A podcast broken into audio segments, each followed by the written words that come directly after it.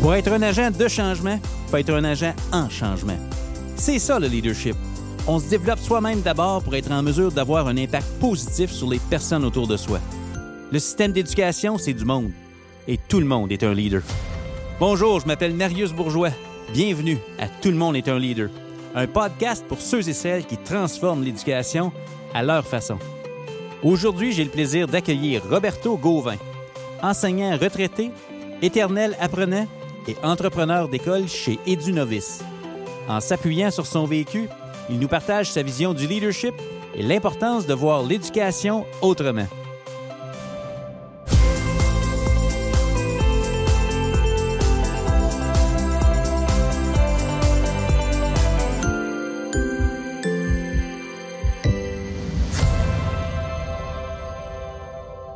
Roberto Gauvin, bienvenue à Tout le monde est un leader.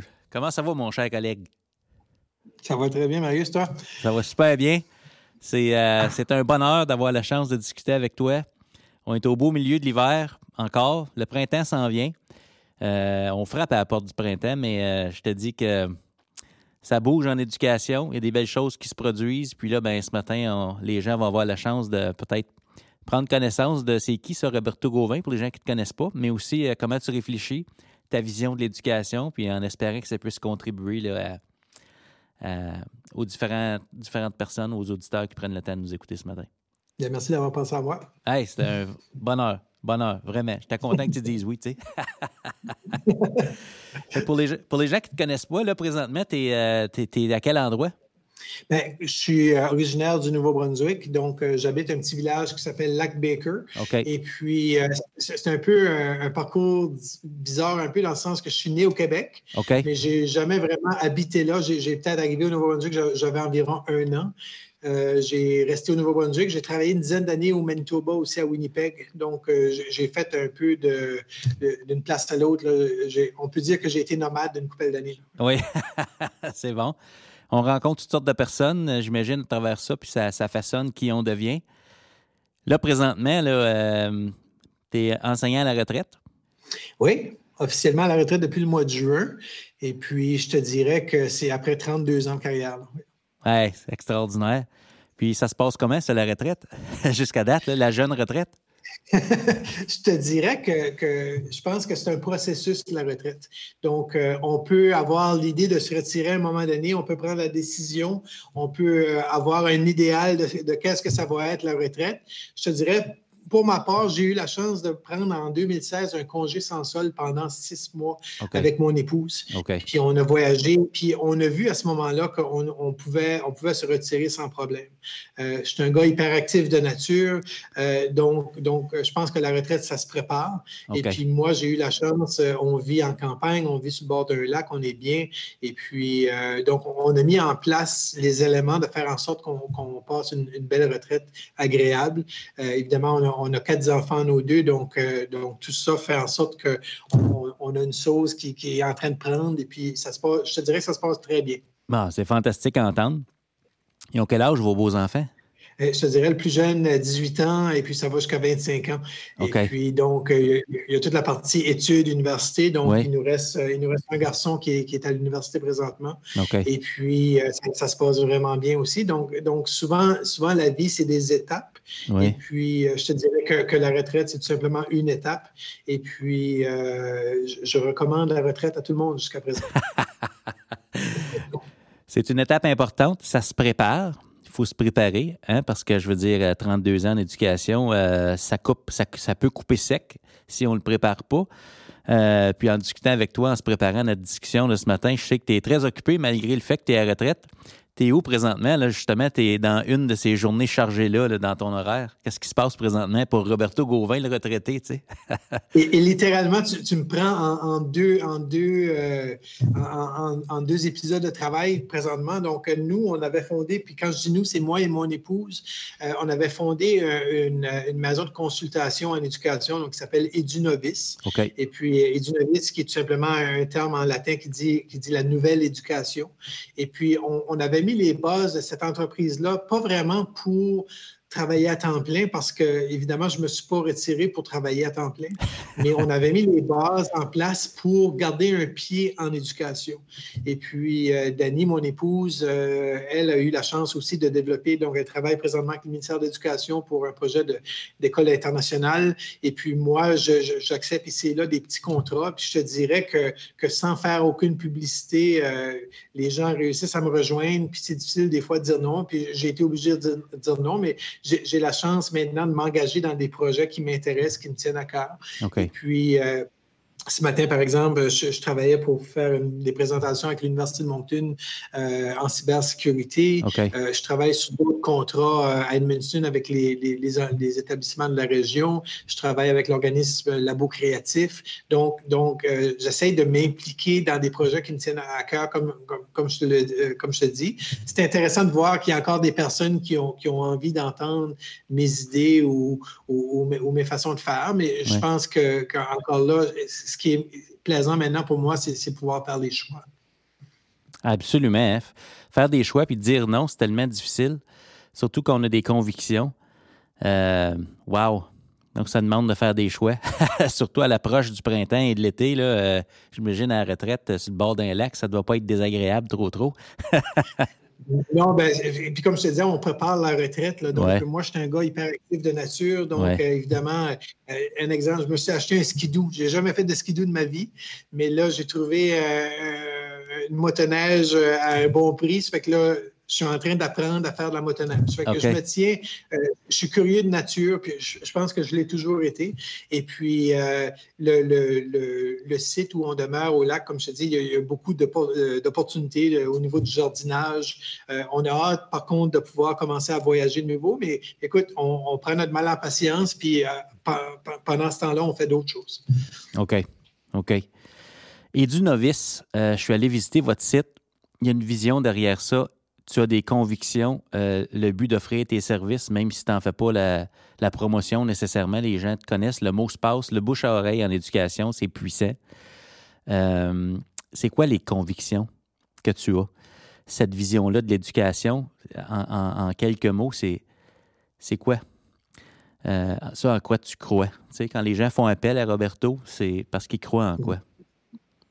Ben, je pense que ça a tout le temps été un peu la force du réseau, dans le sens que, que si on, veut faire quelque chose, si on ne sait pas comment, si on n'a pas les ressources, il y a tout le temps une façon de, de, de, de joindre un réseau ou, ou, de nourrir notre réseau. Euh, je ne sais pas si tu as vu notre, notre, notre leitmotiv ou, ou notre, notre, vision, c'est d'assurer une posture d'innovation en éducation. Mm-hmm. Puis je pense que ça ça, ça, me décrit très bien comme, comme leader, comme, comme directeur d'école au cours des dernières années. Euh, mon travail a tout le temps été d'adopter cette posture d'innovation-là pour, faire en sorte que moi, comme personne, j'innove, mais aussi que j'encourage les gens autour de moi. Et puis, il y a quelqu'un qui me faisait rappeler hier que, souvent, lorsque j'étais à la direction d'école, une, de mes facilités, c'était de bousculer les idées, de questionner. On ne veut pas bousculer les gens, mais on veut, on veut vraiment prendre le temps pour, pour se questionner, euh, voir si c'est la meilleure façon de faire certaines choses, voir pourquoi on fait ça, euh, voir pourquoi on ne le fait plus, euh, et, avoir cette posture d'innovation-là, pour, pour, moi, a fait en sorte que, que ça m'a permis d'avancer beaucoup, d'apprendre beaucoup. Et puis là, comme, comme, comme mot d'ordre de l'entreprise et du novice, ben, c'est qu'on offre cette, posture d'innovation-là. Et puis, on a rajouté voir plus loin. Je ne sais pas si tu as remarqué, mais sur le logo, il y a aussi une girafe. Oui. Et ça, c'est un clin d'œil avec, les, quelques voyages en Afrique. Donc, j'ai eu la chance d'aller au Kenya, au Sénégal, au Mali aussi pour faire des, toutes sortes de projets, puis dont, deux de ces projets-là avec mon épouse. Donc, donc, ça nous a marqué beaucoup euh, euh, au Mali. Puis je te dirais que, que, peu importe les endroits qu'on a visités sur la planète, il y a beaucoup de gens qui essaient d'innover en éducation. Puis il y a beaucoup de gens qui, qui, se plaignent souvent des mêmes bâtons dans les roues ou des, des mêmes problèmes ou des mêmes difficultés. Donc, donc la girafe, c'était vraiment de, de, de, de, voir, parce que moi, ça m'a beaucoup impressionné rencontrer les girafes euh, lorsque j'étais au, au, Kenya. Et puis, voir plus loin, bien évidemment, c'est un peu ma mission aussi, c'est de voir, oui, où on est tout de suite, mais on pourrait peut-être aller beaucoup plus loin avec les choses. Des fois, on est satisfait de où on est puis que tout va bien, mais des fois, on peut se poser la question, est-ce qu'on pourrait, on pourrait voir plus loin, est-ce qu'on pourrait innover davantage? Donc, une posture d'innovation, se questionner. Tu as dit des mots super importants, on bouscule les idées, pas les personnes. Ça, c'est gros. Puis l'idée, c'est de voir plus loin. Euh, donc, de toujours, de ne pas être satisfait de ce qu'on est en train de faire là, pas parce que c'est pas assez bon, mais peut-être par, désir de toujours faire ce qu'il y a de mieux. S'il y a mieux, pourquoi pas le faire? Donc, tu sais, voir plus loin, c'est une invitation, dans le fond, cette vision-là, euh, à cheminer puis à être en mouvement. C'est un peu ça, parce que si j'ai une posture comme ça, si je comprends bien, c'est que l'idée, c'est pas de trouver la solution, puis de la laminer, puis de rester avec celle-là. C'est de toujours être à la recherche de puis d'évoluer là-dedans. Mais on, dit souvent que la seule chose qui ne change pas, c'est qu'il y a du changement. Mm. Puis un petit peu comme dans, comme, dans les habitudes des, personnes gagnantes, je pense que c'est Stephen Covey qui, qui, parle souvent, le, je, crois que c'est l'habileté numéro 6, c'est faire du fine-tuning, c'est aiguiser, aiguiser nos, euh, nos scies. Oui, c'est ça. Ça fait qu'on a tendance des fois à penser que tout va bien, tout est rodé, mais des fois, il faut peut-être prendre un recul puis regarder euh, est-ce, qu'on en fait vraiment assez ou est-ce qu'on est comme confortable dans nos pantoufles, puis est-ce, qu'on n'a peut-être pas avantage justement à regarder euh, de, manière différente, à faire autrement. C'est extraordinaire, l'idée de la girafe. J'aime beaucoup ça. L'idée de voir plus loin, euh, c'est une image qu'on associe, pas la girafe, mais l'idée de voir plus loin, c'est quelque chose qu'on associe beaucoup au leadership voir plus loin, anticiper, être proactif, avoir une vision systémique de l'éducation, mais voir au-delà des barrières actuelles qui parfois nous empêchent d'innover, puis de voir repenser aussi de façon systémique euh, comment on fait l'éducation, comment on la vit. Donc, euh, c'est une belle invitation. Qu'est-ce qui vous avait amené à, visiter euh, l'Afrique à ce moment-là, c'était, est-ce que c'était un, dans, le but de voir comment ils faisaient l'éducation? Parce que toi, tu as fait le lien entre la girafe et tout ça, mais je veux dire, c'était qu'est-ce qui vous amenait là? à ce moment-là? Ben, je te dirais qu'à l'origine, je crois que c'était en 2008, euh, où j'ai eu la chance de me rendre au Kenya avec un élève de l'école, et c'était pour présenter les projets innovants qui se passaient au centre d'apprentissage du Géo Donc, euh, je te dirais, moi, euh, comme, comme j'ai eu la chance d'aller en Europe et, faire certains voyages, mais aller sur le territoire africain, c'était vraiment la première euh, occasion.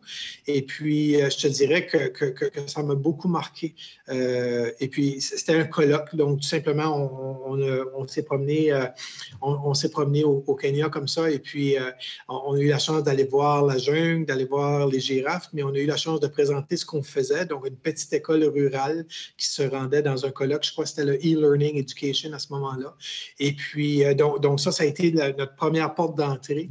Euh, on a été invité ensuite au Mali dans le cadre d'une initiative de jumelage. Donc, on était jumelé avec une école euh, dans euh, euh, une école de Calaban-Koura, tout, près de, dans les quartiers de Bamako. Donc là, on devait travailler avec une enseignante d'une école à établir une classe virtuelle. Puis je te dirais que c'était une grosse commande parce que c'était pas vraiment évident. donc, on a eu la chance d'aller passer deux semaines là-bas avec, avec une enseignante. Et puis, à un moment donné, elle, cette enseignante-là, est venue au Canada. On a eu la chance de la revoir à ce moment-là. Puis au Sénégal, ben, c'était dans le cadre du sommet de la francophonie, où là, euh, notre école, euh, puis mon travail, on avait développé euh, la radio des jeunes d'Acadipédia. Donc, Acadipédia, qui était un site où les jeunes pouvaient, par exemple, partager sur un wiki de collaboration, sur un blog. Il y avait une radio étudiante. Donc, on a été présenté pour le Nouveau-Brunswick, le projet Acadipédia au Sénégal. OK, je comprends le contexte. Qu'est-ce qui t'a marqué là-bas? Euh, parce que j'imagine, tu vas dans un voyage comme ça, tu prends conscience, tu vois la girafe, on est en 2008, et du novice, après 32 ans de carrière, s'appuie encore sur des choses qui viennent de là. Donc, ça t'a beaucoup influencé dans le, les, 15 dernières années, mettons, là, en éducation, tout près d'eux. Euh, qu'est-ce que tu as vu là-bas de leur euh, milieu d'éducation que tu as ramené avec toi après ce voyage-là? Ben, j'ai vu une résilience incroyable. Euh, je, te dis, je, te dirais que, OK, on pourrait comparer puis parler des, au niveau des facilités puis des écoles et, le nombre d'élèves par classe. Et, ça, pour moi, c'est secondaire. Euh, j'ai déjà euh, personnellement enseigné des classes de 36 élèves. C'était fantastique. Puis j'ai eu des classes de 14 où, c'était vraiment pas facile. Donc, donc on, peut en parler de ça. Mais ce que je veux dire là-bas, c'est qu'il y a une résilience. Il y a, il y a le goût de vouloir bien faire, de réussir, d'offrir à leurs jeunes euh, la meilleure éducation possible avec les moyens qu'ils ont. Euh, une des choses que je me rappelle, c'est que j'ai vu autant de, personnes heureuses en Afrique qu'on peut en voir ici au Canada. La vie est dure en Afrique. J'ai vu, j'ai été témoin de différentes choses, mais, mais, ce que je veux dire, c'est que, j'en ai parlé tout à l'heure, c'est que le questionnement que les enseignants africains que j'ai rencontrés ont euh, sont à peu près les mêmes que les questionnements des enseignants qu'on a ici au Canada. Puis euh, souvent, souvent on, a tendance à peut-être euh, voir un système par rapport à un autre, mais je te dirais que, que, les enseignants qui, qui veulent enseigner veulent vraiment faire une différence dans la vie des jeunes qui, qui, leur sont enseignés à chaque jour. Puis j'ai vu ça autant en Afrique que je l'ai vu au Canada. OK. Ah, c'est extraordinaire. je, je, je, peux voir. je, n'ai jamais eu le privilège d'aller en Afrique mais de ce que je peux voir un peu euh, dans les différents milieux au Canada que j'ai la chance d'accompagner présentement, c'est que chaque milieu est, unique, mais les mêmes choses reviennent. C'est différent partout, c'est différent partout, mais c'est partout pareil. Donc, je me reconnais dans ce que tu viens de nous partager. Donc, tu as, parlé de quelque chose qui est quand même gros, euh, qui, qui est au cœur de l'éducation, c'est que les gens qui ont le goût, les gens qui ont le désir, toi, avec Edunovis, tu veux amener les gens à développer une posture d'innovation en éducation et voir plus loin. Comment on s'y prend pour amener les gens à avoir le goût? Parce que le comment le faire par après, c'est peut-être plus simple que de créer le désir, puis de créer le, besoin aussi. Euh, dans ton vécu, parce que tu as essayé plein de choses, euh, puis tu as réussi plusieurs fois. Euh, qu'est-ce que, comment on s'y prend pour créer le désir d'innover? Comment on fait pour brasser les idées puis pas les personnes, tu sais, dans le fond, là? Ben, je, te, dirais que ton, ton commentaire que, que, j'ai réussi, ça peut dépendre à qui on parle aussi, parce qu'il y a des gens qui, qui, qui, regardent ce qu'on a fait. Puis, puis moi, j'ai tout le temps pensé que le centre d'apprentissage ou l'école où j'étais à la direction, c'était comme un gros laboratoire. Mais je sais que tu as posé ta question pour, pour Edunovis, puis, puis je te dirais que basé sur mon expérience, euh, en administration scolaire surtout, mais aussi comme enseignant, parce que j'ai eu la chance à Winnipeg, par exemple, j'ai été enseignant en immersion, j'ai été euh, enseignant de sciences, j'ai été chef de département, euh, directeur adjoint d'une école secondaire. Donc, donc j'ai eu la chance de, de, toucher à plusieurs milieux différents. Puis ce qui, ce qui ressort, c'est, je crois, que j'ai développé mon style de gestion par rapport à ce qui fonctionnait le mieux, pour moi en tout cas. Et puis, si, tu me demandes la clé, ou des fois les gens me demandent c'est quoi la clé, tout revient à la culture, euh, à la culture organisationnelle d'où tu, où, tu travailles. Donc, est-ce que, par exemple, les gens, euh, on leur fait, pardon, on leur fait confiance? Euh, puis, là, souvent, les gens vont dire oh oui, ici, dans notre milieu, on fait confiance aux gens. OK, mais est-ce que ça, ça, se transmet dans, dans, les actions du quotidien? Je donne un exemple. Souvent, euh, euh, on veut, par exemple, que nos enseignants innovent ou qu'ils adoptent de nouvelles approches mais on va, on veut pas vraiment qu'ils fassent d'erreurs. Donc là, c'est sûr que ça marche. Oui, ben c'est ça. Puis les, enseignants ben, sont, sont, sont, brillants. Ils savent bien que s'ils font une erreur, puis ils savent qu'ils se font taper sur les doigts, ben, on ne fera pas la même erreur deux fois. Là. Donc, à un moment donné, ils, jouent le jeu. Hmm. Puis entre moi et toi, tu, sais qu'un enseignant qui, qui, qui s'en va dans sa salle de classe puis qui ferme la porte, il peut techniquement faire ce qu'il veut.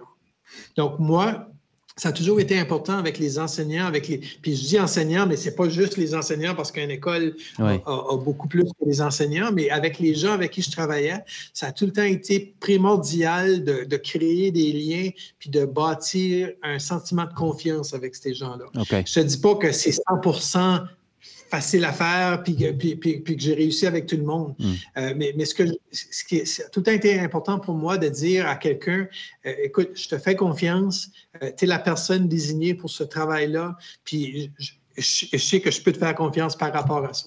Et si la personne se trompe ou si la personne fait quelque chose, des fois, comme comme comme c'est pas comme on aimerait ou, ou c'est pas comme ça devrait être, ben c'est comment est-ce qu'on entre en relation avec cette personne-là hmm. pour, pour avoir la discussion pour, pour que les choses euh, changent ou s'améliorent. Et puis encore là, c'est tout le temps, je reviens à la culture organisationnelle, c'est que j'ai travaillé avec des gens, puis dans, ma carrière, j'ai travaillé, par exemple, avec des fonctionnaires de l'éducation. J'ai travaillé avec les meilleurs, puis je devrais, peut-être pas dire, mais avec les pires aussi, dans le sens qu'il y, a des gens que pour eux, le succès d'un travail bien fait ou d'une culture, c'est le contrôle. Hmm. Donc, donc, si on se lève le matin, puis on contrôle les gens, puis il n'y a personne en retard, euh, à, telle heure, tous les gens ont passé la porte de, euh, de, la classe, puis pire encore, à la fin de la journée, tout le monde sort en même temps, ben, eux, pour eux, c'est une marque de succès. Non? Moi, c'est un peu le contraire. Euh, autant que ça pouvait être différent, comme moi, je fais confiance aux, enseignants, dans le sens que j'avais des enseignants, par exemple, qui, étaient parents de, jeunes enfants, puis je sais comment que c'est. Tu, dois aller chercher les enfants à la garderie, tu dois les préparer, souvent tu as les, sports, euh, le hockey, ces choses-là. Mais je, sais que si mes enseignants quittaient tôt, euh, à la fin de la journée scolaire, puis la loi, c'était comme jamais avant les autobus, ben, je sais qu'ils vont probablement se rendre à la maison, se mettre en pyjama, puis corriger le restant de la soirée. Donc, qu'ils fassent ça à l'école ou qu'ils le fassent à la maison, je sais qu'ils vont le faire. Puis s'ils ne le font pas, ben c'est leur problème à eux aussi. Donc, donc je, je, te donne un autre exemple. À un moment donné, j'ai eu un, téléphone d'un fonctionnaire qui me demandait c'était quoi ma politique pour euh, la sortie à l'extérieur lorsqu'il fait froid. Ben, j'ai dit, on n'en a pas. Mais c'est pas possible, il faut, il faut que tu aies une, politique qui fait en sorte que. Ben, je dis non, je dis, moi, je fais confiance aux surveillants dehors que si c'est trop froid pour les élèves, il va les rentrer en dedans. Donc, je n'ai pas besoin de dire que c'est à moins 14 ou que c'est à moins 15, parce que là, ce qui arrive, c'est qu'il fait moins 14, mais il vente beaucoup dehors, puis les gens décident de rester parce que c'est pas encore moins 15. Donc, à un moment donné, on, crée un système avec toutes sortes de règles, toutes sortes de, principes bizarres qui font en sorte que ça fonctionne plus ou moins. Puis là, tout d'un coup, il y, a, un prof qui décide de rentrer les élèves à moins 8. Puis là, ils vont dire, ouais, mais là, il n'a pas suivi la politique. Ben, je dis, ouais, mais lui, il surveille des élèves qu'il les surveille en dedans ou qu'il les surveille dehors, dehors il a, pris la bonne décision. Donc, je pense qu'à un moment donné, il faut arrêter de tout le temps essayer de contrôler, puis avoir des livres de politique à, pu finir euh, qui sont épais, puis qui, à un moment donné, je pense qu'il faut faire confiance aux gens qui, en passant, euh, on, les paye très bien à faire, à faire leur travail, donc ils devraient être capables de prendre ces décisions-là. Donc, dans le fond, voir l'éducation autrement ou, ou faire l'éducation autrement, voir plus loin. Euh, c'est de mettre l'accent, selon toi, sur les, euh, les, choses qui sont invisibles, dans le fond. Pas, pas juste de contrôler des comportements observables puis de faire respecter des, des, des manuels de directives, mais c'est plutôt d'atteindre ensemble les objectifs qu'on tente d'atteindre, qui est, dans le fond, on travaille au service des personnes. Euh, oui, mais je te dirais que euh, c'est en misant sur les forces de chacun. Ouais. Dans le sens que moi, quand je suis arrivé euh, à, la direction d'école, je n'ai pas choisi mon équipe. Je ne suis pas comme euh, Marc Bergevin, là, où on peut arriver faire des échanges, puis aller Tu sais, là, euh, on n'a pas, pas de, cap salarial, des choses comme ça. Donc, moi, j'ai arrivé dans mon équipe et j'ai hérité de l'équipe que j'avais. Puis inversement, eux ont hérité de moi parce qu'eux aussi étaient, pognés avec moi. comment est-ce qu'on va vivre ensemble pour faire en sorte qu'on va pouvoir offrir le meilleur service d'éducation possible à nos jeunes? Donc, la première journée que j'ai rencontré mon équipe, euh, on, on, est parti faire du canot pendant une journée. OK. Puis, puis l'allégorie là-dedans ou, l'image que je voulais projeter, c'est que pour avancer en canot, puis euh, on était chanceux parce y avait une base de plein air pas loin avec des grands canots qu'on appelle des, des arabascas, je pense. Et puis euh, tout le monde était embarqué là-dedans. Puis l'image, c'était que si on veut que ça avance, il faut qu'on rame en même temps. Puis je te dirais que même après 15-20 ans, il y a encore des personnes qui, me le rappelaient de temps en temps ou, qui, l'utilisaient pour dire que, tu sais, aujourd'hui, ça fait peut-être pas mon affaire de ramer, mais on va quand même ramer ensemble parce qu'on veut, on veut aller dans la même direction. Une autre chose qu'on a faite, c'est qu'on a été tiré de l'arc. Puis, à un moment donné, j'ai dit, on ne l'a pas fait, là, mais j'ai dit, imaginez si on se met à tirer de l'arc d'un bord puis de l'autre. Bien, ce qu'on a fait, c'est qu'on a essayé d'atteindre la même cible. Mm. Puis, on s'est aperçu qu'il y avait des flèches qui ne se rendaient pas, puis il y a des flèches qui allaient en plein milieu. Puis, puis un peu, dans notre travail, c'est un peu comme ça. je pense que moi, mon rôle de, leader, c'est de fixer ou de, proposer des cibles à atteindre. Et puis, les gens, on, est là à essayer de viser la cible. On ne tire pas partout dans les airs puis à recevoir les flèches sur la tête. On essaie de viser un, but commun, une cible commune. Il y a tellement un beau parallèle avec ce que tu es en train de nous parler. Il y en a plein, là, avec le canot, le tir à l'arc, mais je me dis aussi, avec le tir à l'arc, on peut se dire que tout le monde, on tire l'arc, tout le monde tirait sa flèche. Il y en a qui se rendent pas, il y en a qui se, y en a qui se rendent en plein milieu. Puis c'est un peu ça l'effet euh, leader, l'effet enseignant en éducation, c'est que tout le monde exerce sa profession. Tout le monde tire sa flèche. Il y en a qui frappent le bullseye, il y en a d'autres qui arrivent à court. On a besoin de vraiment ensemble pour s'entraider là-dedans, pour euh, que tout le monde soit capable de frapper à cible éventuellement. Tu sais, c'est, euh, c'est pas parce que je me présente dans une école que je fais le rôle qu'on me donne que j'atteins nécessairement la cible automatiquement. Puis. Euh, je, te, dirais aussi, Marius, que, que, les autres apprennent aussi au regard des autres. Ouais. Donc, quand tu, vois quelqu'un atteindre sa cible coup après coup, euh, souvent tu vas, tu vas voir cette personne-là pour te dire écoute, je dois faire de quoi de mal. Euh, je te regarde lancer, puis j'aimerais lancer comme toi. Mm. Donc, donc, veux, veux pas. On parle de la force du réseau, c'est ça. C'est que si on n'a pas les réponses, si on n'a pas la bonne façon de faire, moi, moi je, vais, me rappeler une histoire drôle. Quand j'ai commencé à enseigner, c'était en immersion à Saint-Jean. Et puis, euh, je, travaillais dans une classe et, puis euh, je venais d'arriver, puis c'était vraiment pas facile. Puis euh, j'ai parlé à mon épouse qui enseignait dans la même école à ce moment-là. On n'était pas mariés à ce moment-là ensemble, mais euh, elle enseignait dans, un, une autre classe. Puis je lui ai dit, écoute, Dani, je pense que je fais de quoi de mal parce que les élèves répondent pas vraiment bien à, à ce que je fais. Et puis elle dit, ben gars, c'est facile prends ma classe, puis moi, je vais prendre ta classe, puis on va échanger. Ça fait que j'arrive dans la classe à Dany, je commence à enseigner, puis je vais toujours me rappeler toute ma vie. Ça faisait peut-être un mois que j'enseignais. Il y a une petite fille qui lève sa main, elle dit en, anglais Why are you yelling at us? Pourquoi, pourquoi tu cries à nous autres? Puis j'avais jamais réalisé, mais je parlais trop fort. il y a personne qui avait, qui avait pris le, temps de me le dire. Et puis, et puis j'ai appris ça. Puis ça a l'air vraiment euh, euh, pas important, mais au contraire, j'ai retourné dans ma classe, puis j'ai mis ça en pratique, puis j'ai arrêté de parler fort. Mm. Et puis, et puis souvent, c'est des petites choses comme ça qu'on n'apprend peut-être pas à l'université ou, qu'on ne réalise pas, mais en travaillant avec on se voit pas. Puis, on se voit pas. Oui. Puis, puis ayant aussi, ouais, ben c'est ça, on a tous des horaires qui sont, qui sont occupés aussi. Puis généralement, quand je suis en classe, tout le monde est en classe. Mais, mais c'est d'offrir des opportunités, mais aussi d'avoir la confiance. Comme, comme, moi, j'ai eu confiance à aller voir Danny puis lui dire qu'il se passe quelque chose, puis comme, comme j'ai besoin d'aide. Tu, comprends? Ah, puis j'avais pas, j'avais pas peur de sa réponse, j'avais pas peur qu'elle me juge. Ou que, donc, donc, cet élément de confiance-là est super important parce que je te dirais qu'il y a beaucoup d'enseignants qui rentrent le matin à l'école sans savoir trop tôt comment la journée va se passer, puis ils sont en mode survie. Et puis ça, ça c'est vraiment pas un, bon sentiment. ça peut arriver à l'occasion de temps en temps, mais si tu fonctionnes comme ça à tous les jours, euh, je ne souhaite pas ça à personne. Non, pas du tout. Puis euh, peut-être que ce qui précède le droit à l'erreur, c'est le droit de ne pas savoir le droit ben d'avoir besoin d'aide. Puis comme tu dis, euh, moi aussi dans mon vécu, j'ai remarqué ça, euh, puis j'ai été cet enseignant-là. C'est que quand tu vis une difficulté ou tu es, en mode survie, la tendance, c'est pas d'aller demander de l'aide, c'est de se replier et de s'isoler. Puis c'est la pire chose qu'on puisse faire, là. vraiment. Puis encore plus dans un endroit, comme comme c'est difficile dans un endroit où il y a des liens de confiance déjà établis, mais c'est encore pire dans un endroit où c'est pas bien vu. C'est comme c'est vu comme une faiblesse d'avouer qu'on ne sait pas quelque chose. Donc, puis je pense pas que c'est, je pense pas que les gens ont, des, mauvaises intentions en faisant ça. Je pense que c'est des fois, il faut juste le réaliser. Il faut, euh, il faut être à l'écoute des gens aussi. Puis, euh, comme souvent, je parlais tout à l'heure, on demande aux gens d'innover. Moi, j'ai des directions qui m'appelaient. Euh, Roberto, je comprends pas. Mes enseignants, on leur achète de l'équipement, mais ils ne l'utilisent pas avec les élèves. Ben, j'ai dit, est-ce que tu as changé ta culture?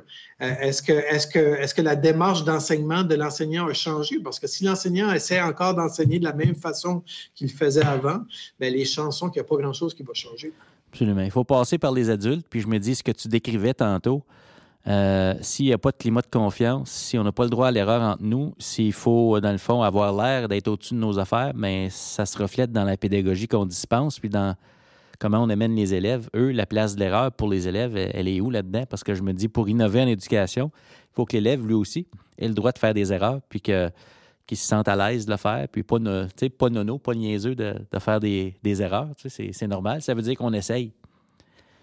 Puis, puis, moi, je te dirais que mon expérience avec ça, c'est que si tu la bâtis, cette culture-là, avec ton personnel, elle va, elle va, se, il va, elle va se transposer avec les élèves, elle va se transposer avec la communauté, elle va, elle va s'élargir dans le sens, ça va être qui nous sommes. Ouais. Tu sais, puis, euh, à un moment donné, je me rappelle, on avait des fois des, des, des enseignants qui venaient de d'autres écoles, qui venaient travailler chez nous pour euh, un six mois ou un an ou un, changement de contrat ou quelque chose comme ça. Puis, à, je vais tout le temps me rappeler que ces personnes-là, une des choses qu'ils nous disaient, c'est qu'ils se sentaient accueillis. Donc, le prof euh, qui travaillait, qui, était le collègue de, classe de cette personne-là, souvent offrait de partager des documents, de, de, donner son numéro de photocopie au besoin. Puis là, les, enseignants nous regardaient et disaient Ouais, mais c'est comme c'est pas possible. comme vous faites ça, pourquoi? Ben, ben, on le fait parce qu'on veut t'aider. Parce que si toi, tu es bien ici, nos élèves vont être bien. Donc, finalement, c'est de développer cet esprit de, petite communauté à l'intérieur de l'école aussi. Oui. La communauté, tellement important. J'ai le goût qu'on arrive à, peut-être parler de Claire. Moi, je t'ai rencontré là. Ben, dans le fond, je t'ai rencontré dans le numérique, grâce au numérique. Euh, j'étais à l'époque coordonnateur responsable de, de l'intégration des compétences du 21e siècle. Super long titre. Ça a fait rire bien du monde. Mais c'était à l'époque où le réseau scolaire en Ontario se posait la question est-ce qu'on fait rentrer le Wi-Fi partout? Qu'est-ce que ça va changer dans, notre mission, dans le code de vie? Et tout ça 2009-2010 dans ce coin-là. Euh, tu es allé en Afrique en 2008, tu as rencontré la girafe, tu as dit il faut voir plus loin. Puis moi, le, slogan, en tout cas, de Claire, c'était voir l'éducation autrement. Et puis, euh, ça serait intéressant. J'ai eu la chance d'y aller quatre fois au fil de, ma carrière. Je n'ai pas vu toutes les éditions. Mais toi, tu as vu ça de l'intérieur parce que tu as, as initié ça avec ton équipe, tu sais, voir l'éducation autrement. Peux-tu nous expliquer comment c'est arrivé, ça, l'idée de, de créer un événement comme celui-là? Puis, tu sais, ça vient d'où, ce, ce hey, euh, voir différemment, puis on va faire quelque chose qui va être ouvert à, à pas juste notre gang au Nouveau-Brunswick, mais du monde de partout, parce qu'il y a des gens de partout là, qui, ont participé à ça. donc, euh. ben, je, te dirais que à Claire, ce qui était une de mes plus grandes fiertés, c'était qu'on avait à Claire la masse critique des enseignants francophones qui veulent que ça change, que ça bouge en éducation. Donc, euh, je te dirais que la dernière année, si je ne me trompe pas, on a vendu les 350 billets en 9 minutes. Oui, oui. Tu sais, je veux dire, je, connais, je, connais, des groupes rock qui aimeraient faire, faire la même performance. Et puis, euh, je pense que c'était plus vite, c'était plus vite que les Beatles, je pense. Et, puis toi, tu disais que tu es venu quatre fois. Il y, a, beaucoup de personnes qui ont venu une fois, puis euh, ils ont essayé de revenir, puis ils n'ont pas pu. mais euh, ce que je te dirais, c'était que, que, ça a commencé euh, autour de 2008-2009. puis on parle souvent de la force du réseau. Mais à un moment donné, j'ai reçu une invitation de mon bon ami Mario Asselin. Et puis Mario est en train d'organiser une délégation de quatre écoles du Québec qui, en passant, étaient quatre écoles privées au Québec qui faisaient des choses d'innovation, dont euh, l'école de Mario avec le blog scolaire. Nous, on avait développé différents projets. On faisait partie de l'initiative de l'utilisation des ordinateurs portables du Nouveau-Brunswick à ce moment-là. On avait un projet de blog aussi. Donc, Mario m'a invité euh, à me joindre à la délégation en compagnie de deux élèves de l'école. Donc, euh, on a dit oui tout de suite. Euh, on a embarqué dans, cette aventure-là, puis on s'est retrouvé un petit village dans les Vercors en France qui s'appelle Autran. Et puis, euh, je te dirais que c'est un tout petit village euh, et puis ça ressemble beaucoup à Claire sur, sur, plusieurs aspects. On était perdu au milieu des montagnes. Et puis, euh, à un moment donné, on a fait une bonne impression, on a fait des présentations sur nos projets. Puis je pense que ça a été bien accueilli en France et, j'ai vu là un, modèle intéressant d'échanger, de partager. Mais il se passait au même moment aux États-Unis la, conférence Educon qui était à Philadelphie. Et puis, avec le, le Science Learning Academy, qui est une école là-bas. Et puis, euh, donc, donc, ça se passait euh, un colloque comme ça. Puis, il y avait beaucoup de gens qui, se présentaient à ce colloque-là. Puis, dans un billet, euh, j'avais écrit à un moment donné, puis je ne me rappelle plus exactement, mais c'était quelque chose comme ça serait vraiment intéressant d'avoir quelque chose comme ça pour les francophones. À quand un éducant francophone? Wow. Et puis là, je te dirais que le feu a pris. Euh, tout le monde a commencé à envoyer des courriels, des messages. Écoute, si tu organises de quoi, on veut t'aider, on veut être là, on pense une bonne idée. Je te dirais probablement que les planètes étaient bien alignées à ce moment-là. Euh, il n'y avait pas beaucoup de conférences comme le colloque de Claire. Puis je m'explique dans le sens que tu, pourras confirmer, c'est au colloque de Claire, il n'y a pas, par exemple, de, de, de salon de vendeurs. Non. Tu sais, on, on ne peut pas acheter des robots, on peut pas, euh, on n'a pas ça, on n'a pas ça cet aspect-là euh, commercial de, certains colloques. moi, je me rappelle avoir été dans des colloques puis passer dans un labyrinthe de vendeurs pour aller chercher un bain puis un café. Nous, à Claire, on voulait vraiment pas que ce soit comme ça. Euh, on pouvait pas compétitionner avec des villes comme Montréal ou Québec. On n'a pas d'infrastructure pour accueillir les gens comme ça. Hmm. Donc, il fallait vraiment miser sur notre accueil. Donc, toute la communauté a décidé d'embarquer. Puis je te dirais pas que comme je te dirais que, ça n'a peut-être pas été facile au début. Les, les gens n'avaient peut-être pas une représentation de c'était quoi organiser un colloque international ou accueillir des gens comme ça dans la communauté. Mais je te dirais qu'après un an ou deux, les gens ont embarqué, c'était incroyable euh, avec, avec les gens qui, même à un, moment donné, il fallait quasiment comme refuser des bénévoles parce qu'on ne pouvait pas gérer tous ces gens-là. Euh, je te dirais que le premier colloque qui a eu lieu en 2010, euh, pour faire exprès, le matin que le colloque commençait, il y a eu une tempête de neige. Ah. Donc, on avait, on avait le soir avant, on avait Mark Prinsky qui venait faire une conférence. On a été le chercher euh, en, 4x4 à un petit aéroport aux États-Unis, euh, l'autre bord de la frontière. et c'est des amis qui ont fait ça pour moi bénévolement. Euh, on a reçu une voiture d'une compagnie de voitures à Edmundston, puis on a été le chercher. Il est arrivé, je te dirais, 15-20 minutes avant le début de sa conférence. Il a juste eu le temps de se changer, faire sa conférence.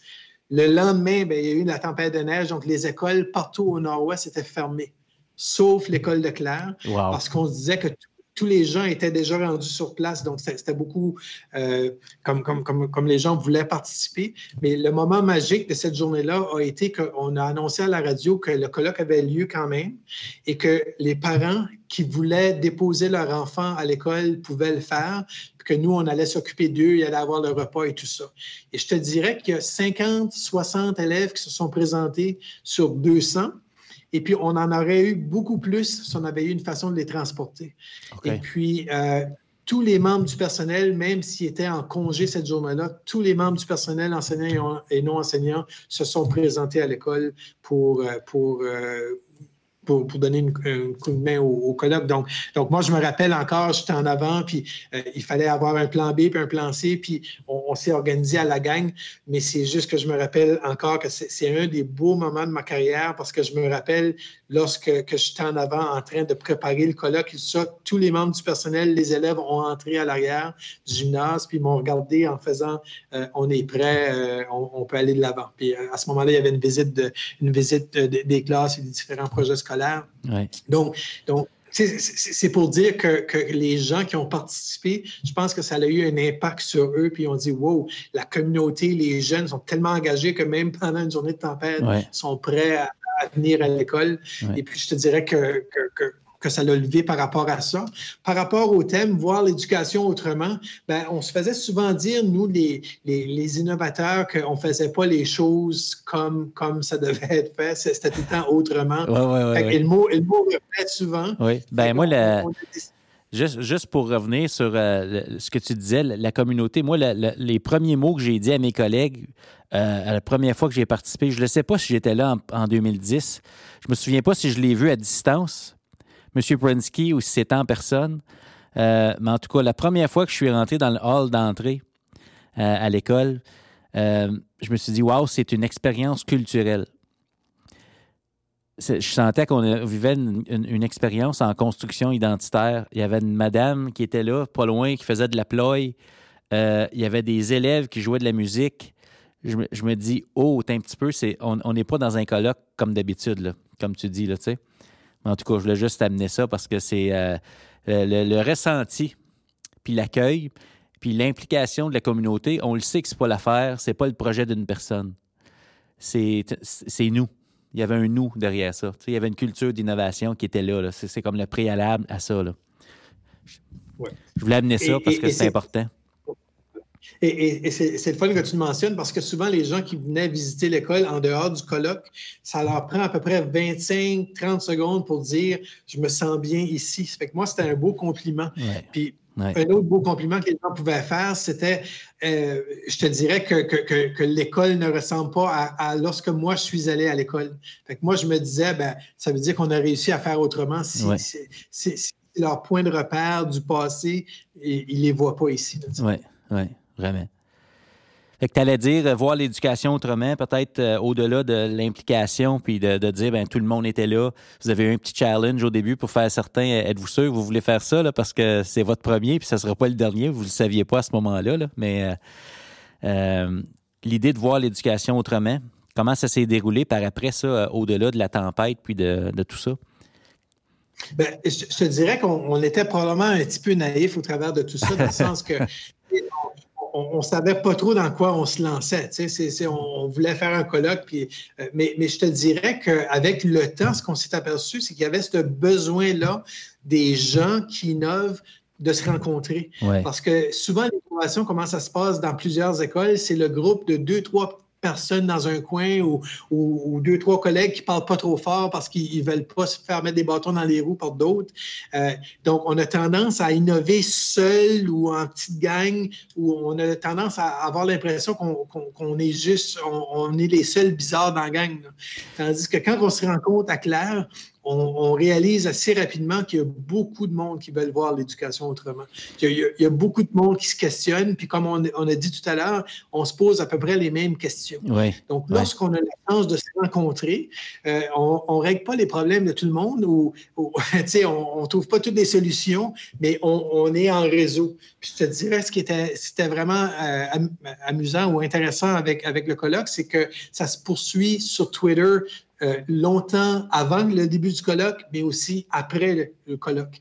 Donc, il y a des gens qui se mettent en réseau puis j'entends des histoires euh, avec des directions d'école qui m'appelaient, puis ils me disaient, je sais pas qu'est-ce qui s'est passé au colloque, mais mon enseignant est revenu transformé. Euh, j'ai une histoire d'un enseignant qui, sur le chemin du retour, pendant que son ami conduisait, avait les cartables ouverts, puis était en train de changer sa façon d'enseigner pour que lundi matin, il soit prêt. Euh, c'est des choses qui sont, super intéressantes d'avoir pu avoir un, impact comme ça. Je pense qu'on ne le réalisait pas au départ ou au début. Moi, ça a eu l'effet, ça a eu un effet de boîte de Lego. Ça a eu un effet de clarté parce qu'on on peut voir que ça peut être fait autrement, on espère. Puis là, ben, on est buté à notre première étape. Comment on commence à brasser des idées sans brasser les personnes, puis se rendre à l'actualisation du autrement. Moi, ce que ça a eu comme impact, la première fois, c'était de. Je voyais l'image sur la boîte de Lego, tu sais. Il y a différents morceaux que je voyais, mais là, j'étais quand même capable de voir ça pouvait ressembler à quoi. Puis je savais que chez nous, ça pourrait pas être clair, parce que clair, c'est unique. Non, mais c'est l'histoire d'une culture, d'un milieu, mais ça pourrait être notre version, notre clair à nous. Puis euh, je suis reparti avec cette image-là, puis je me dis, OK, c'est possible. C'est pas juste du monde des crinqués, c'est possible. Puis tu as dit quelque chose de super important. L'innovation, c'est pas l'affaire d'un comité, c'est une culture. Euh, donc, si on commence avec un comité, c'est le point de départ. L'idée, c'est que ce ne soit pas juste l'affaire du comité. C'est pas un dossier en silo, c'est qui nous sommes. là.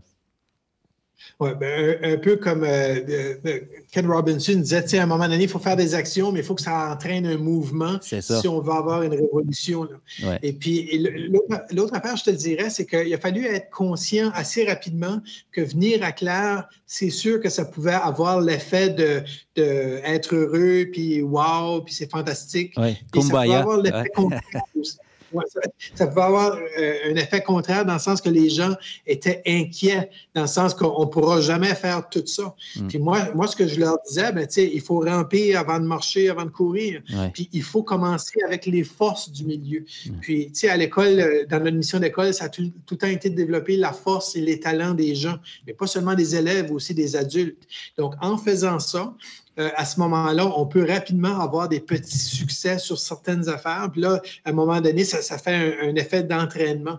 Avec, avec la vague des labos créatifs, euh, si tu me demandais comment, comment on, a trouvé notre, expérience des labos créatifs entre la première année et la dernière année, je t'aurais dit que jamais dans la dernière année, j'aurais pu imaginer, espérer d'avoir fait tant de choses. Tu comprends? ça fait que souvent, on a une idée de ce qu'on veut aller. Euh, on, c'est un peu comme aller euh, en voyage dans le sud. Là, on, a, on a des photos de, de, de, l'hôtel puis de la plage, puis on espère que ça, que, ça, va être bien, mais une fois rendu là, on, voit quelque chose de différent. Puis des fois, il va mouiller pendant sept jours. Puis puis encore là, c'est qu'est-ce qu'on fait avec? Tu, sais, tu, peux, tu peux être là puis te, te, te, morfondre pendant sept jours parce qu'il pleut, ou autrement, tu peux trouver des activités à faire quand même qui vont être intéressantes puis qui vont te permettre de, de, de de faire autre chose. Puis je te dirais aussi que ce que le colloque a fait, je pense, c'est euh, donner des points de repère à des personnes qui n'étaient pas sûres. Tu parlais de ta boîte de Lego. Ouais. Euh, c'est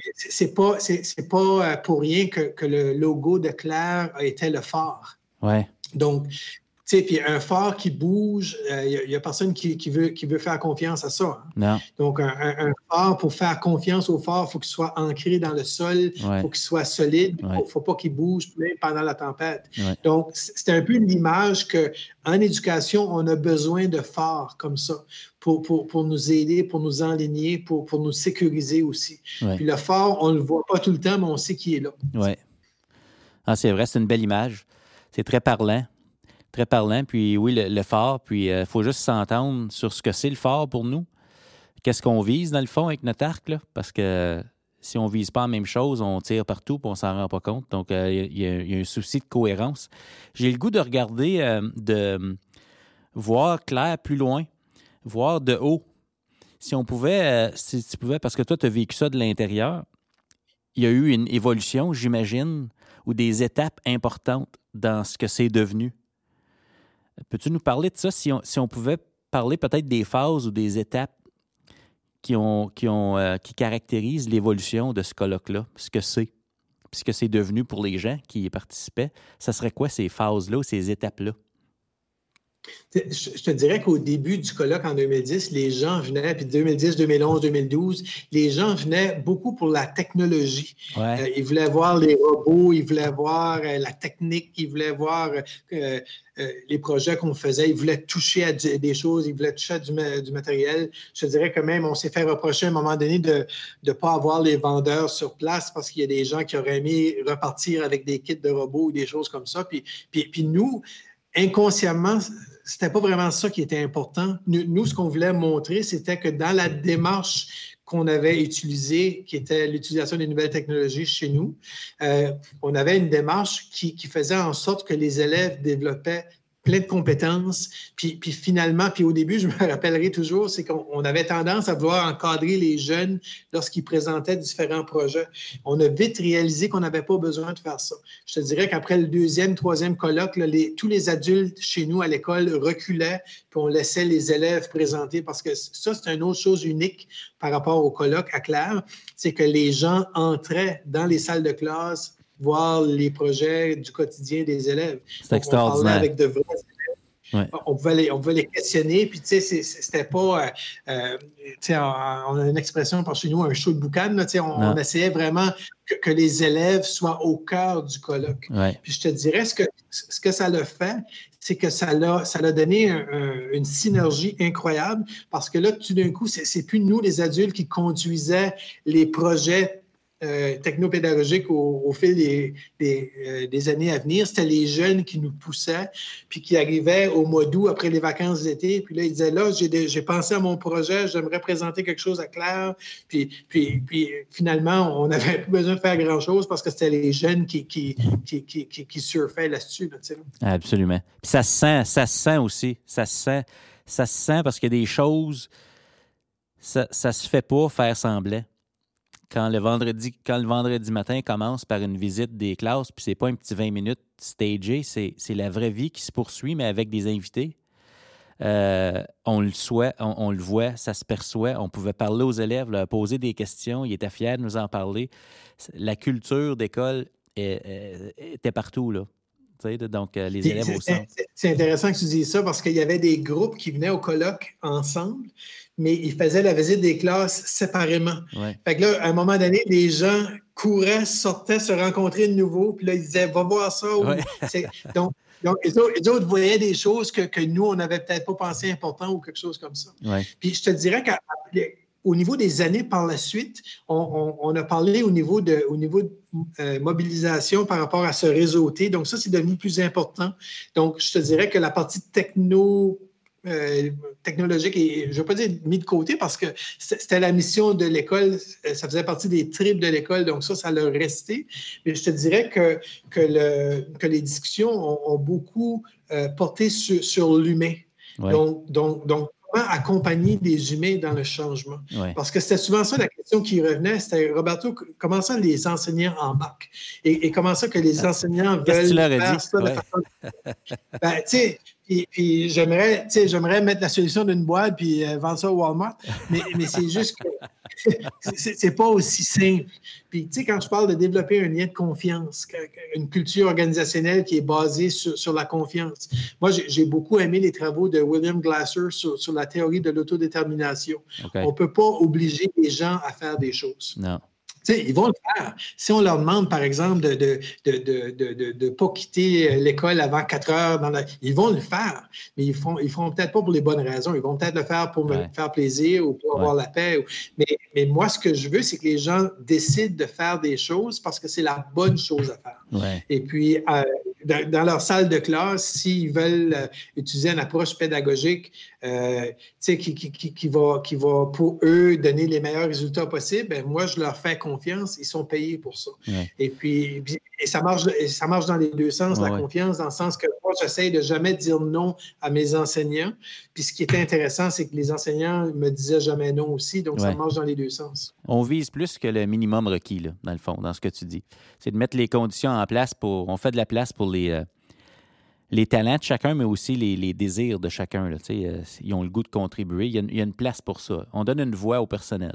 Moi, moi je te dirais que je voyais mon travail, puis hein, je, fais, je fais, beaucoup d'images quand je parle, mais je voyais mon, travail comme un, jardinier. C'est-à-dire que moi, mon, mon travail de direction d'école, c'est de m'assurer d'avoir les ressources pour que le jardin pousse. Donc, euh, d'avoir de l'eau, d'avoir les graines, d'avoir la terre, d'avoir les bonnes conditions.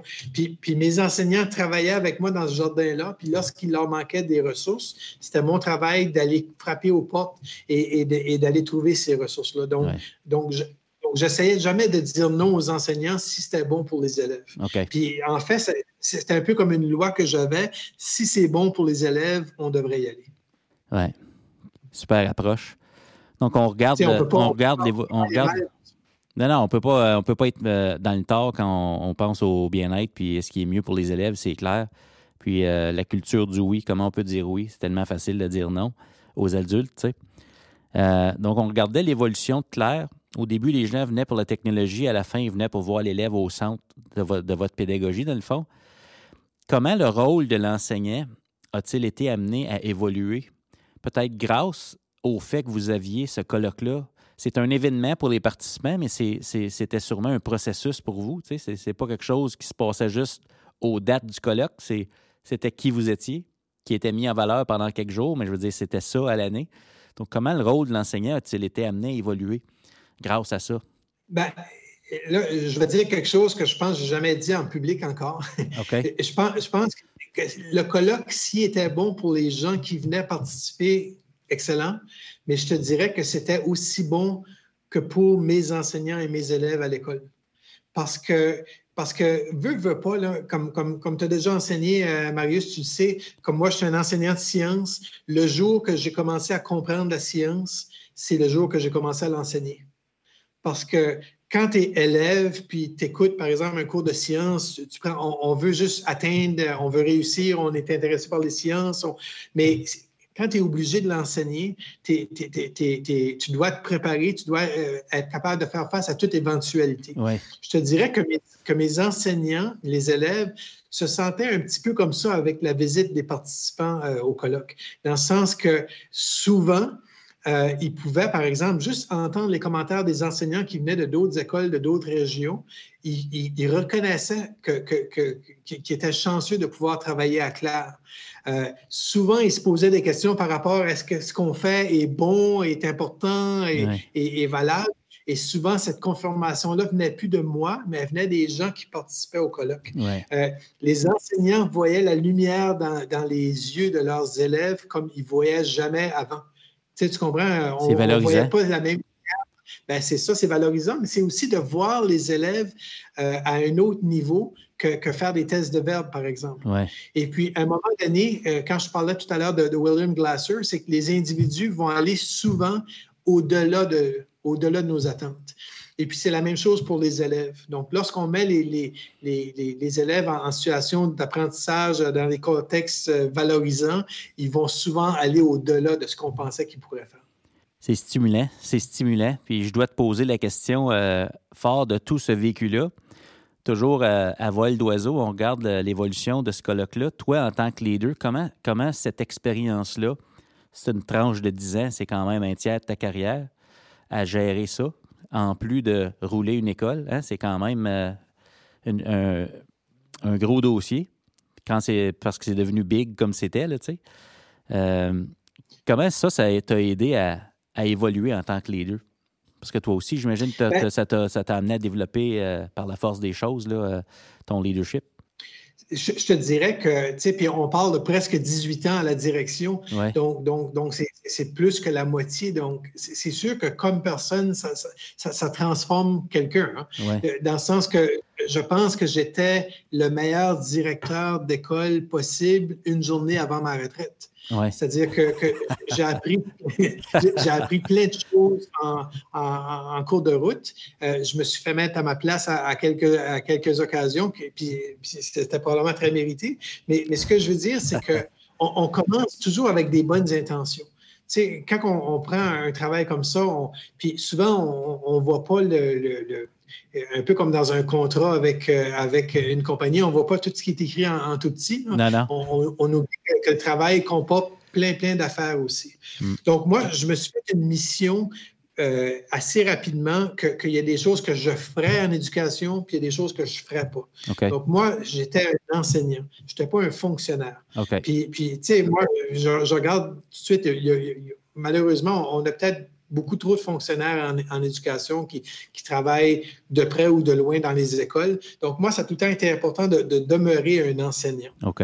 Et puis, euh, tu sais, comme on n'est pas, je sais que dans certaines provinces, par exemple, le syndicat des enseignants n'est pas le même que le syndicat des administrateurs scolaires. Nous, au Nouveau-Brunswick, on a la chance d'avoir les deux euh, sur, le même, sur le ah, même syndicat. Puis je te dirais que ça représente beaucoup d'avantages, je pense plus d'avantages que, que, pas, mais ça, ça serait, ça, serait, ça pourrait être l'idée d'un autre podcast, là, mais c'est juste que faut, il faut ici dire que moi, j'étais un enseignant.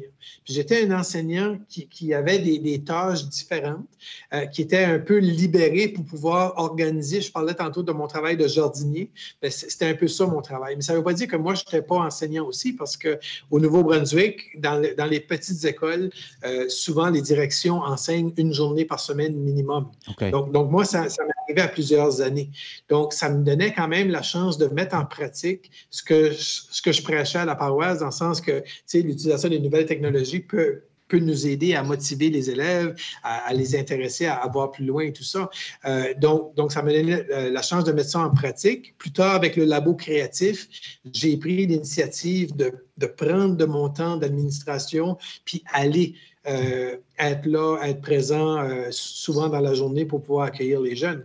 Donc, encore là, les gens voient que si tu y crois puis que tu es prêt à, t'investir comme ça, ils, ont eux aussi plus envie de le faire. Mais je te dirais que, on parlait tantôt de dire oui, de dire non. moi, je vois souvent le travail des enseignants comme, je ne sais pas si tu as déjà vu dans un cirque, des tourneurs d'assiettes. Oui. Il y a un bâton, là. Oui, oui. Puis là, on tourne l'assiette. Puis le truc, c'est souvent de tourner le plus d'assiettes possible en même temps sur différents bâtons.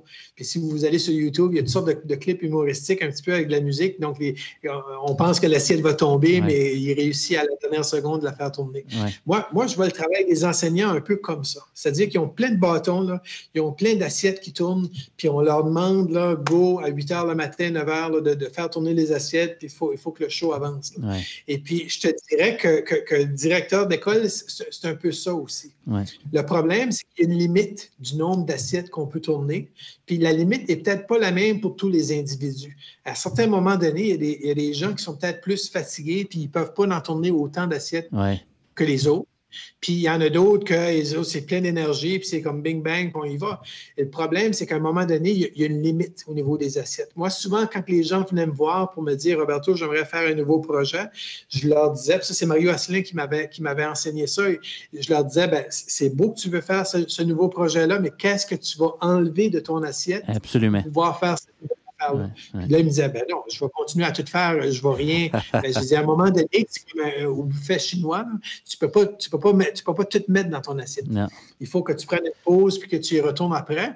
S'il y a quelque chose que tu aimes plus, ben, tu y retournes une deuxième, une troisième fois si tu veux, mais tu ne peux pas tout faire ça dans, dans, dans un voyage. Là. Il, faut que, il faut que tu prennes ce temps-là. là donc, c'est d'être là pour les gens, puis des fois d'avoir ce questionnement-là, parce que les gens, comme je dis, ils veulent tout bien faire, sont excités, ils ont, ils ont vu, ils ont participé à un colloque, ils ont vu quelque chose, ils, veulent le faire absolument. Puis, puis moi, mon travail, c'était de les encourager, mais aussi de leur faire réfléchir par rapport à, comme est-ce que c'est réaliste? Tu sais? puis, euh, puis ça me fait penser, j'ai beaucoup de directions un moment qui m'appelaient, par exemple, pour acheter des imprimantes en 3D. Puis je leur disais, ben, vous, voulez faire quoi avec ça? Puis ils disaient, ben, on ne sait pas encore. Ben, j'ai dit, vous devriez peut-être réfléchir à ce que vous voulez faire parce que la partie facile quand tu as l'argent, c'est d'acheter l'équipement. Mais, mais tu te rappelles les, tableaux blancs interactifs, ah, tout le monde en voulait? Ah, oui, c'est clair. la partie facile, c'est l'équipement. Ouais. Une fois que tu l'as, c'est comment tu vas revoir ta démarche d'enseignement. Mm. À un moment donné, j'ai poigné les nerfs avec les tableaux blancs interactifs dans un colloque provincial parce que c'était ça la question du jour. Et j'ai dit, tu sais, dans certaines classes, on devrait enlever les tableaux blancs, les mettre sur le côté puis laisser les jeunes jouer au ping-pong. Ça serait la seule façon qu'ils pourraient les utiliser. Parce que dans certaines classes, il ne fallait pas que les jeunes touchent à ça, il ne fallait pas qu'ils l'utilisent. Mm. Fait tu sais, c'est toute cette, cette le, temps, il faut, il faut, prendre du temps pour réfléchir à ces choses-là. À un moment donné, les gens voulaient avoir des portables. Ils voulaient que tous les élèves aient des portables. Mais tu sais, je veux dire, euh, à un moment donné, c'était les iPads. Puis tu connais probablement très bien euh, Nancy Brousseau qui parlait dans, dans, une conférence, une activité plate, c'est plate, mais une activité plate sur un iPad, c'est encore une activité plate. Donc, tu sais, il faut, penser à, comment, à comment est-ce qu'on enseigne, puis qu'on on enseigne de façon différente.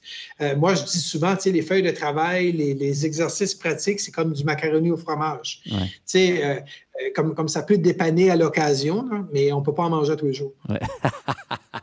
j'aime ton image, j'aime ton image. Du macaroni au fromage, les feuilles d'exercice. Tu disais que tu étais le meilleur directeur possible à une journée de ta retraite. J'imagine, j'aime l'image que ça nous donne aussi pour l'évaluation qui pourrait être un autre podcast l'élève est la meilleure version de lui-même une journée avant le bulletin. Si ça pouvait se refléter euh, dans ce qu'on lui communique, ça pourrait être intéressant également à, ce niveau-là.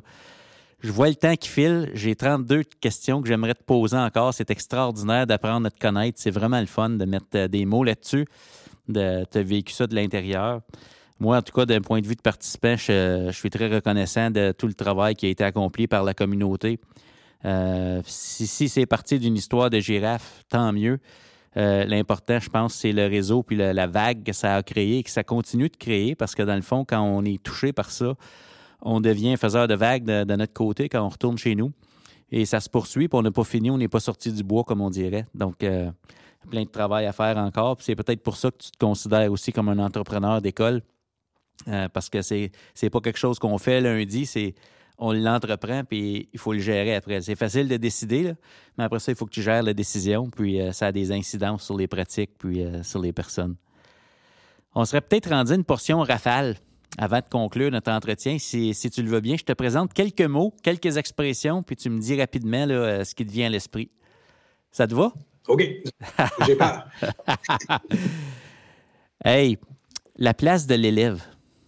Centrale. Est-ce que tu veux que je l'aborde ou je donne juste que. En un tweet, mettons, là. En un tweet, 140 caractères. Euh, écoute, c'est la place centrale, c'est la raison d'être. Si, si, si ça ne l'est pas, on n'est pas à bonne place. Excellent. Euh, culture d'école.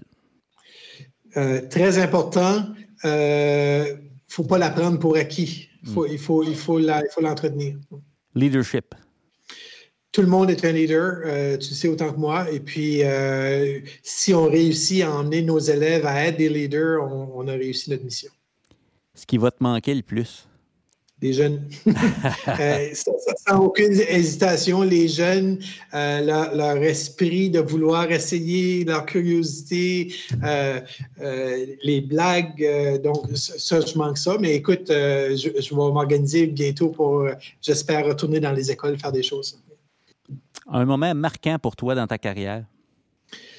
Là, on parle d'éducation, donc un moment important, c'est, je te dirais que euh, vite comme ça, c'est ma rencontre avec euh, Mario Asselin euh, au Québec qui, qui, m'a qui m'a qui, a été un appui probablement plus qu'il pense lui-même.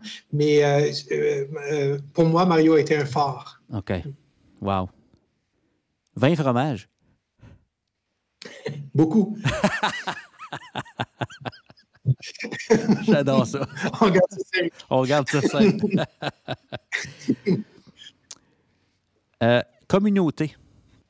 Euh, je, je, vais dire le cœur, euh, parce, que, parce que la communauté, finalement, on, souvent, on ne choisit pas où on est, ou on ne choisit pas où on travaille et tout ça. Et, la communauté, c'est les gens qui sont là pour nous.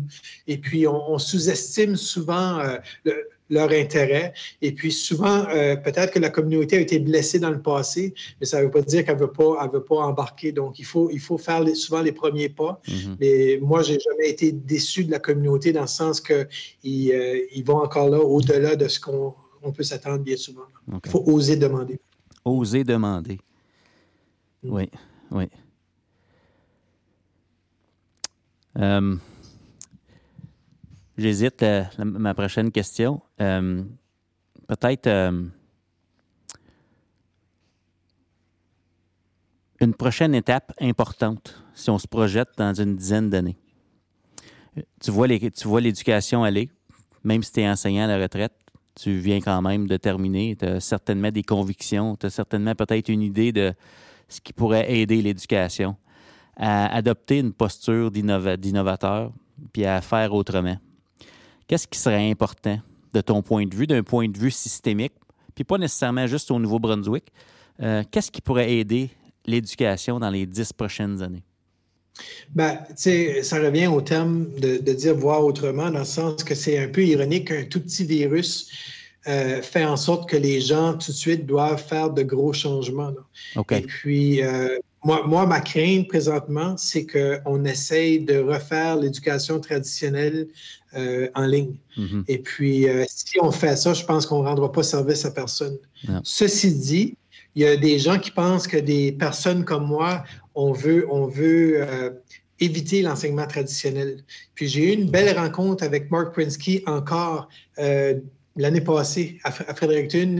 il se rappelait de, du colloque et tout ça. Puis on a eu une bonne discussion.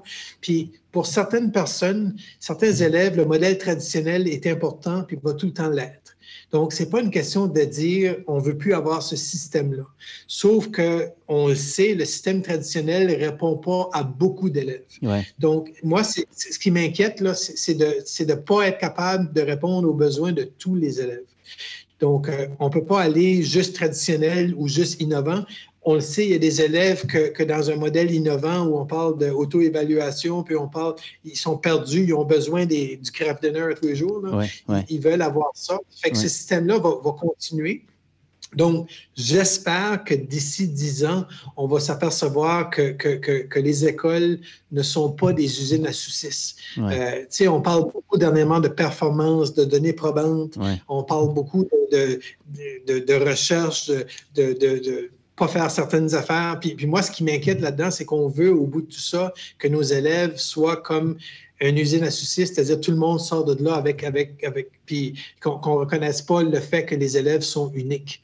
Et puis, euh, j'espère, puis moi, avec Edunovis, ce que je veux faire, c'est que encourager les gens à continuer à avoir cette, posture d'innovation-là et de, de, se poser les bonnes questions de est-ce qu'on rend service aux élèves?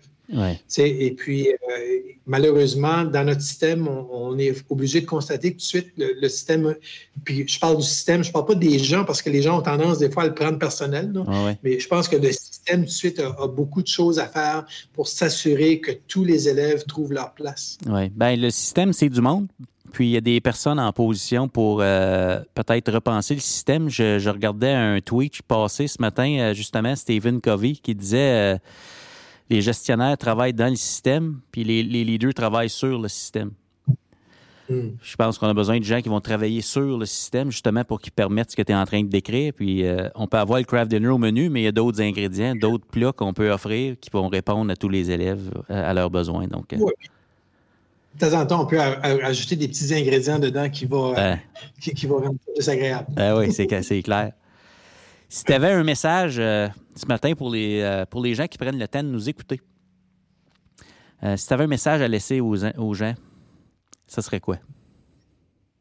Ben, là, on parle aux gens en général dans le domaine de l'éducation. Dans le domaine de l'éducation, les gens qui nous écoutent, peut-être les gens qui se demandent ben, comment on peut innover dans notre milieu, puis comment on pourrait s'y prendre, tu sais, puis... Euh, on, peut, on peut innover, on peut rien faire, on peut suivre, on peut, euh, on peut prendre des risques. Il y a plein de choses qu'on peut faire. Il faut juste que, faut juste qu'à un moment donné, on, décide de faire des choses dans le but d'améliorer l'expérience d'éducation pour les jeunes. Donc, je l'ai dit tout à l'heure, si on fait ça, on ne peut pas aller mal, dans le sens que c'est l'élève finalement qui, qui, va être bien servi par tout ça. Sauf que on ne peut pas, par exemple, adopter une posture d'innovation si on ne tente pas des expériences, s'il n'y a pas un peu une certaine marge de manœuvre pour de l'improvisation. Tu sais, si, si, les frères Wright avaient attendu d'avoir des données probantes sur les avions avant de faire le premier vol, euh, on serait peut-être encore à, la même étape. Tu comprends ce que je veux dire? Absolument. Puis quand je dis ça, j'ai l'impression que les gens disent Ah, ben oui, toi, Gauvin, on n'aime pas ça. Ben non, je ne suis pas en train de dire que les données probantes ne sont pas importantes. Au contraire, c'est important, sauf que ce n'est pas la seule chose qui est importante. C'est-à-dire que si on veut que notre système innove, il va falloir donner la chance aux gens d'être innovants. Mm-hmm. Puis, parce que moi, je, connais des collègues ou des personnes qui disent carrément, moi, je ne fais pas ça avant qu'il y ait des données probantes. Ben, c'est une belle excuse pour rien faire. Absolument. Tu sais, à un moment donné, il ne faut pas tomber dans ce piège-là aussi. Mm. Donc, comme n'importe quoi d'autre, ce n'est pas blanc, ce n'est pas noir. Là. Il, faut, il faut, je pense, avoir euh, une zone où on se permet d'innover, euh, d'expérimenter, d'essayer des choses. Puis moi, j'étais le premier à dire à mes gens, si ça ne fonctionne pas, on va arrêter de perdre notre temps avec ça, on va faire autre chose. Donc, il faut, il faut aussi regarder ce qu'on fait. je pense que les enseignants, euh, il ne faut pas les sous-estimer. Ils sont capables de prendre des bonnes décisions pour le bien-être, l'intérêt de leurs élèves. Euh, je l'ai dit tout à l'heure, on, les paye pour faire ça. Et puis, j'ai tendance à penser des fois qu'on aimerait qu'ils soient des techniciens de l'enseignement, c'est-à-dire qu'on leur donne, on aimerait leur donner un programme, un manuel scolaire, puis des, des, fiches d'activité, en disant, Faites ça. cette marchandise. Moi, je pense, que l'éducation est beaucoup plus que ça. Euh, on parle souvent de la taxonomie de Bloom. On veut que les jeunes soient capables de faire beaucoup plus que, savoir des choses par cœur puis pouvoir euh, lire et écrire. Puis je ne suis pas en train de dire que ce n'est pas important. Je suis en train de dire que je pense qu'il n'y a pas juste ça, puis il faut, il faut emmener les jeunes à un autre niveau. Tellement d'accord avec toi. C'est extraordinaire. On le souhaite. On le souhaite, puis je souhaite que les gens qui nous écoutent aujourd'hui vont euh, initier peut-être euh, ces expérimentations-là qui mènent à l'innovation, puis se donner la permission de ne pas l'avoir du premier coup, parce qu'on apprend en faisant ça. Puis on enseigne à nos élèves également qu'ils ont le droit d'apprendre eux aussi. Donc, euh, ouais, vraiment inspirant. Ma dernière question. Oui, vas-y rajouter, c'est moi j'avais aussi comme philosophie, euh, il faut de, c'est pas nécessaire d'aller voir dans une caverne s'il y a un ours. Tu peux demander à quelqu'un qui est déjà euh, qui, est déjà allé dans la caverne. Mhm. des fois, on sauve beaucoup de troubles. Donc, si on veut faire quelque chose, essayer quelque chose de nouveau, on peut demander à des gens qui l'ont déjà mis en place. Puis des fois, on sauve un paquet de troubles, mhm. puis on avance beaucoup plus vite comme ça aussi on réinvente pas la roue quand il y a des gens qui sont déjà allés où on veut aller. Donc, euh, c'est certain qu'il faut se parler, puis on ramène ça au réseau. C'est clair. C'est clair. Oui. Si on ramène ça à l'homme, le retraité, qu'est-ce qu'on souhaite à Roberto Gauvin dans les, euh, dans les prochains mois? Écoute, moi, euh, ce que je réalise avec, avec la retraite, c'est qu'avec les novice, il, faut, il faut que j'apprenne à, dire non encore. C'est pas parce qu'on est à la que, tout arrête. Euh, sauf que j'ai eu, eu une belle carrière. Et puis, j'ai eu la chance d'être entouré de personnes qui m'ont encouragé. Euh, je parlais tout à l'heure des fonctionnaires de l'éducation. J'ai eu des fonctionnaires qui m'ont beaucoup aidé, qui ont beaucoup cru en moi. Mm. Je sais que ça n'a pas tout été facile, mais j'ai eu la chance d'être entouré puis de m'entourer de, gens qui, voulaient que ça bouge, que ça avance en éducation.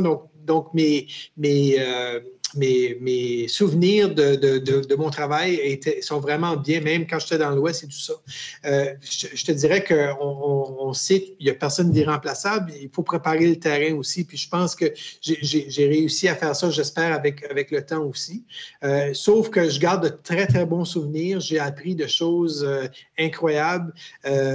Écoute, quand, quand, je regarde à, tout ce qu'on a fait avec le colloque, par exemple, il y a bien d'autres, avec le labo créatif, avec, euh, avec le projet Acadipédia. Donc, il y a plusieurs projets comme ça qui, qui m'ont marqué comme personne. J'ai rencontré des personnes qui sont devenues mes amis. Euh, donc, donc je pense pas que c'est, je pense pas que c'est négligeable. Donc, moi, ce que je veux, c'est, c'est qu'à un moment donné, dans notre carrière, on, arrive à un moment donné que ça fait peut-être plus de sens de rester ou d'être là. Euh, je pense qu'à l'école, on avait, au courant, on avait gagné certains prix.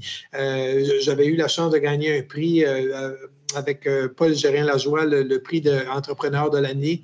Et puis, je trouvais que c'était un, bon moment pour moi de quitter, c'est-à-dire que, que, ne, pas quitter maintenant, c'est peut-être attendre que ça aille moins bien ou, que je sois malade ou quelque chose comme ça. Donc, je trouvais que, le moment était propice. Et l'autre chose aussi, c'est que j'ai eu, la chance de travailler pour Cyber Nouveau-Brunswick, qui, est une agence euh, provinciale pendant deux ans. Euh, j'ai eu la chance, comme je te disais, de préparer ma retraite. Donc, moi, je garde de, très bons souvenirs. Puis je souhaite aussi que, tout le monde en éducation qui veut, qui veut terminer leur carrière termine ça sur une, note positive. Tu sais, à un moment donné, quand ça fait plus de sens ou qu'on on, se voit faire autre chose, je pense qu'il faut faire ces, ces choix-là et ces décisions-là. Puis je te dirais que, que c'est une excellente décision. Je me sens bien au travers de tout ça. Euh, j'ai la chance de, de, de, de, trouver de nouveaux passe-temps, de faire de nouvelles choses, de rencontrer de nouvelles personnes. Et puis, euh, je te dirais que, que rendu à un certain âge, le temps devient plus important que l'argent. et, le passé avec, avec sa, famille, les enfants, euh, je pense que c'est précieux. Puis euh, tout de suite, ce que j'essaie de faire, c'est de maximiser tout ça euh, à mon avantage. Ben écoute, je te souhaite des belles prochaines étapes. Je te souhaite de dire non puis de te sentir bien à l'aise là-dedans. hein, fait... Ça n'a jamais été un problème. Ouais. Écoute, merci tellement d'avoir pris ton temps dans ton horaire chargé pour euh, venir jaser ce matin. C'est vraiment apprécié. Ben, c'est moi qui, l'apprécie. Puis euh, encore une fois, je lance l'invitation. Euh, il, y a encore mon, blog, robertogauvin.com. Il, il, y a des traces de plein de choses qu'on a fait à l'école depuis 2004. Donc, si jamais que ça vous intéresse. Puis l'autre chose aussi, je te remercie euh, d'avoir pensé à moi. Puis je te souhaite à toi aussi bon succès. Je, sais que vous faites beaucoup de belles choses. Vous plantez beaucoup de bonnes graines au on de l'éducation. donc, je vous souhaite de, continuer à rayonner. Vous faites un, beau travail. Bravo. Ben, merci à toi. C'était Roberto Gauvin. À tout le monde est un leader. Wow! Quel entretien inspirant avec Roberto. Comment pouvons-nous réinvestir ce que Roberto nous a partagé? Hein, Qu'est-ce qui changerait lundi matin si on se mettait à voir l'éducation autrement? Je vous laisse penser à ça.